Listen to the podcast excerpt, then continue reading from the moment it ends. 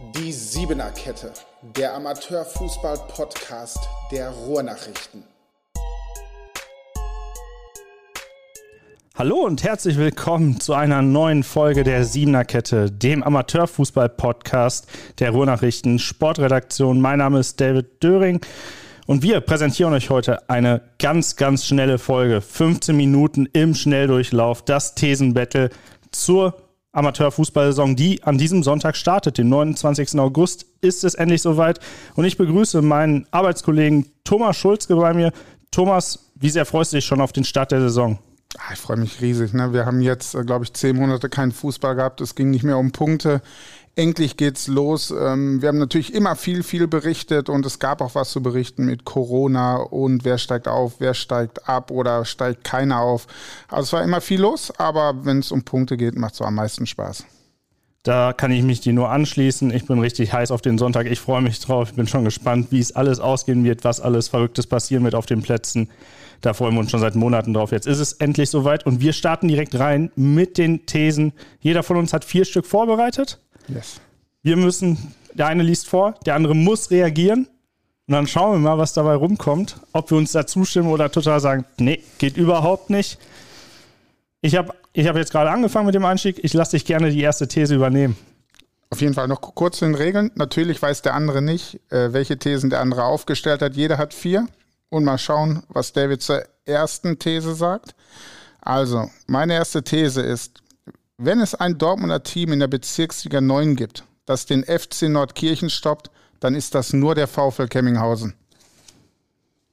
Kann ich, kann ich überhaupt nicht unterschreiben. Also so, so stark ich auch den FC Nordkirchen sehe und so gut ich auch den VfL Kemminghausen einschätze, weil die so viele gute Spieler geholt haben, sehe ich noch einige andere Teams, die in der Liga einfach so stark sind. Wenn ich da an Mengede 0820 denke, auch Germania ist da immer zu in der Lage, äh, den FC Nordkirchen mal zu ärgern.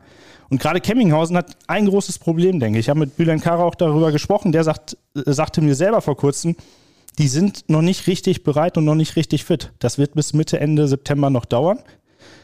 Und deshalb, die brauchen ein bisschen länger. Ich glaube, in dieser Liga können die ersten fünf, sechs Teams, die sich dann vielleicht absetzen werden, da kann jeder jeden schlagen. Und ich sehe dann noch weitere Teams neben dem FC Nordkirchen und den VfL Kemminghausen und auf jeden Fall auch einige Dortmunder Teams, die den, äh, die den FC Nordkirchen ärgern können. Ist aber die passende Überleitung zu meiner ersten These. Okay. Denn bei mir dreht es sich auch um die Bezirksliga, Bezirksliga 9 auch in dem Fall. Und ich sage, spannender als alle anderen Ligen, die Bezirksliga 9 stellt alle anderen Ligen mit Dortmunder Teams in den Schatten und wird die spannendste Liga in der kommenden Saison.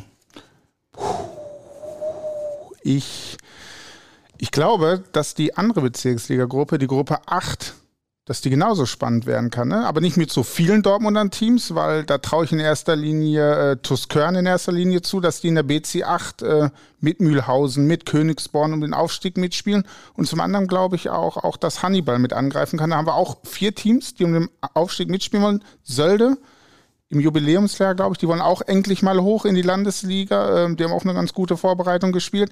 Deswegen glaube ich, dass die Liga super spannend ist. Aber die, die Neun ist schon, schon überragend. Ne? Du hast angesprochen mit VfL Kemminghausen, Nordkirchen, Mengede, Roche, Germania. Also das ist schon eine super Liga. Trotzdem ist in der Liga für mich der absolute Top-Favorit der erste FC Nordkirchen. Ja, und man muss dann noch, da muss man noch sehen, man hat auch die beiden Huckade-Vereine, man hat Eichlinghofen noch. Da wird es, glaube ich, richtig hoch hergehen. Und ich glaube, wir werden ein, zwei Überraschungen erleben. Und ich hoffe einfach wirklich, und davon gehe ich auch in dieser Liga aus, dass es bis zum Ende spannend bleibt. Jetzt darfst du mir deine zweite These präsentieren. Jetzt gehen wir mal auf, auf Personen ein und nicht nur auf Mannschaft. Mal gucken, was du dazu sagst. Ähm, wir hatten ja den Transfer, der, der für Aufsehen gesorgt hat. Santiliano Braja wurde ja noch kurzfristig äh, verpflichtet von Türkspor Dortmund. Auf die Problematik selbst gehen wir jetzt nicht ein. Ich stelle aber trotzdem die These auf. Ne? Wird jetzt gehypt und ist noch zu Türkspor und der neue Stürmer. Ich sage, Türkspors Neuzugang Santiliano Braja schießt in der Saison weniger Tore als, als Marcel Reichwein und Kima Samsa. Da widerspreche ich dir nicht. Also finde die These auch, die kann man auch gut begründen. Also Marcel Reichwein bringt einfach unglaubliche Klasse mit mit seiner Erfahrung. Er hat zweite Liga gespielt, unzählige Spiele. Kimas Hamza, da konnten, konnten wir in der Vorbereitung sehen, wie gut er ist. Der fehlt jetzt zwar, glaube ich, die ersten drei Spiele noch, aber die beiden sind drin in der Mannschaft. Santa, Santiano Breyer wird sich da schnell einfügen. Ist ein klasse Fußballer, da brauchen wir gar nicht drüber reden. Der wird sich da schnell Definitiv. finden. Der kennt die äh, Jungs teilweise ja auch schon. Da brauchen wir uns keine Sorgen machen, dass der da äh, Anpassungsprobleme hat. Aber ist ja schon was anderes, wenn man in einer neuen Mannschaft ankommt. Ähm, deshalb sehe ich da schon Reichwein und Kima Samsa, nachdem was ich in der Vorbereitung gesehen habe, auch so wie du es in der These gesagt hast, schon eher in dem in den Bereich der Möglichkeiten, da mehr Tore zu schießen als Breyer. Da muss ich aber noch eine Frage stellen. Ne? Wenn du zwei Stürmer hast, wie, wie ähm, Kimas Hamza, der mehr aus der Tiefe so ein bisschen kommt, und noch Marcel Reichwein, den ehemaligen Zweitligaspieler, brauchst du da überhaupt noch Santillano Breyer? Weil der war immerhin, der war Stammspieler bei Wickede im Sturm, ne? Und jetzt geht er da hin und hat solche zwei Leute vor sich. Türkspor hat gesagt, sie brauchen ihn ganz dringend. Das ist ein Spieler, den sie gesucht haben. Und man hat bei Türkspor auch schon ein bisschen gemerkt in der Vorbereitung, die gingen auch wie viele andere Teams auf dem Zahnfleisch, hatten auch einige verletzt, dann kommen halt Sperren noch dazu. Und es lief auch nicht immer alles offensiv. Also die haben in der, in der Vorbereitung auch einige Spiele verloren, weil sie auch viele Gegentore kassiert haben. Da tut natürlich ein weiterer hochkarätiger Offensivspieler einfach nur gut für die Breite. Breyer bringt Klasse mit, weiß, wie es geht, aus der Landesliga in die Westfalenliga aufzusteigen. Das hat er mit dem BSV Schüren geschafft. Also passt da eigentlich super ins Profil rein. Bin gespannt. Ich auch. Und da gehen wir direkt weiter zur nächsten These. Es geht wieder um einen Stürmer. Für mich einen der besten in ganz Dortmund. Und ich sage, trifft Jonas Telschow so weiter wie bisher beim FC Brünninghausen, muss er so schnell es geht eine Liga höher gehen. Dann muss er es mit dem FC Brünninghausen machen. Dann müssen die das Ding durchziehen. Also ich glaube, der ist da echt verbunden, aber der Junge hat echt Ambitionen und ich glaube auch, dass er so schnell wie möglich in die äh, Oberliga muss, um sich weiterzuentwickeln, um, um sich mit noch besseren Innenverteidigern zu messen und noch mehr an Wettkampfhärte zu gewinnen. Er hat natürlich bei Applerbeck in der Oberliga es erstmal nicht geschafft, ging zu Brünninghausen, ist viel fitter geworden. Man sieht es einfach spritziger, fitter und hat die Tore geschossen in der annullierten Saison. Und ich glaube auch, dass es so weitergeht und dass er den Sprung wirklich machen muss in die Oberliga und hat natürlich das Glück, dass er in einem Team spielt, von dem ich glaube, dass es wirklich ganz oben angreifen kann in dieser Saison. Bövinghausen ist natürlich der große Favorit, aber Brünninghausen lag bei der annullierten Saison auch nur drei Punkte dahinter.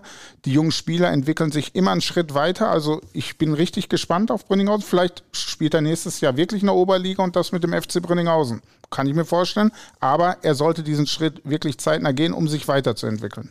Da bin ich auf jeden Fall gespannt drauf. Und vor allem auch drauf, wie viele Tore er schießen wird. Aber das bringt uns jetzt zur nächsten These. Warte, ich gucke mal die nächste These Da bin an. ich gespannt, was du jetzt mitgebracht hast. Ähm, ich habe ich hab die gleiche Liga nochmal mitgebracht. Ich sage, der TUS Bövinghausen wird kein Alleinunterhalter in der Westfalenliga und wird sein Team im Winter immer weiter verstärken. Das wird mich jetzt nicht sonderlich überraschen. Also ich gehe fest davon aus, dass es da im Winter noch weitere Verstärkungen geben wird.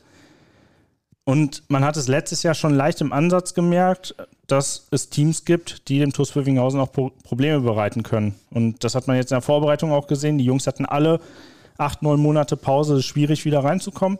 Die Klasse der Spieler in dem Verein ist unbestritten. Wenn ich mir die Namen durchlese, Kevin Großkreuz, Baris Özbeck, Sebastian Mützel, Marco Nuka, Eyüp Koskun, im Tor Ricardo Seifried, einer der besten Torhüter in der ganzen Region hier in dem Alter. Da brauchen wir gar nicht drüber reden. Aber es, wird, es ist unglaublich schwierig auf dem Niveau. Und da geht es dann, glaube ich, ab der Landes, wahrscheinlich eher schon ein bisschen ab der Westfalenliga los, da wirklich konstant durchzumarschieren. Das schaffen die wenigsten Teams. Da muss man wirklich sehr lang, sehr langen Atem haben, sehr viel Kondition und auch das Team bei Laune halten. Und das wird eine große Herausforderung. Ich weiß nicht, ob es der TuS Bövinghausen schafft, aber die Konkurrenz ist auch einfach ziemlich groß. Wir haben den FC Bövinghausen gerade angesprochen. SV Wacker Oberkastro kann man auch immer zu den Teams zählen, äh, die eine sehr schlagkräftige Truppe haben. Wanne Eickel genau. möchten ja auch gerne immer wieder mal hoch. Und ähm, da bin ich echt bei dir, da kann man einfach nicht durchmarschieren durch diese Liga, auch wenn, wenn Bövinghausen vom Potenzial her, glaube ich, über allen Teams in dieser Liga steht. Aber wir haben es gegen Mengede gesehen im Pokal, ähm, Westfalen-Pokal erste Runde. Da ging es dann ins Elfmeterschießen gegen den Bezirksligisten. Es war überhaupt nicht überzeugend, das Spiel. Und das war eine Woche vor Saisonstart. Ich, ich bin gespannt, wie sie sich finden und ob, viele sagen ja, ne, am Ende setzen die sich durch. Ich bin gespannt, ob sie es wirklich schaffen. Ich auch. Ich lasse mich da gern überraschen. Wir kommen zur nächsten These, die ich für dich vorbereitet habe. Es geht diesmal wieder um eine Person und wir gehen jetzt mal von der Westfalenliga ein bisschen weiter nach unten in die Kreisliga A. Es geht um jemanden, der dir bzw. uns etwas unterstellt hat, nämlich dass wir unsere Lieblinge unter den Vereinen hätten. Ich sage, nächste Saison trainiert Mike Korczak, der Trainer der Sportfreunde Sölder Holz, in der Bezirksliga. Pah. Ah. Ja, schwierig. Die kommt auch aus dem Nichts, oder? Die, die kommt aus, die kommt aus dem, echt richtig aus dem Nichts. Mike Korczak. Mike Korczak hat ja schon Bezirksliga trainiert, ne, beim VfL Sölde. Genau. Man, man hört ja eigentlich nur Gutes von ihm. Irgendwie super akribischer Arbeiter, glaube ich, der verbringt die Hälfte seines Lebens bei Soccerwatch oder Sport Total TV, um ein paar Fitzel zu finden über den Gegner. Also der hat Ambitionen und er macht es richtig gut und das, was er da, glaube ich, auf, auf in der Kreisliga A gerade liefert, ist nicht A-Liga-Niveau als Trainer. Ähm, deswegen kann ich es mir richtig gut vorstellen. Die Frage ist natürlich, ob er es mit Sölder Holz schafft. Ne? Das ist natürlich die Frage. Natürlich ein, ein gutes Team zusammen in der Offensive, glaube ich.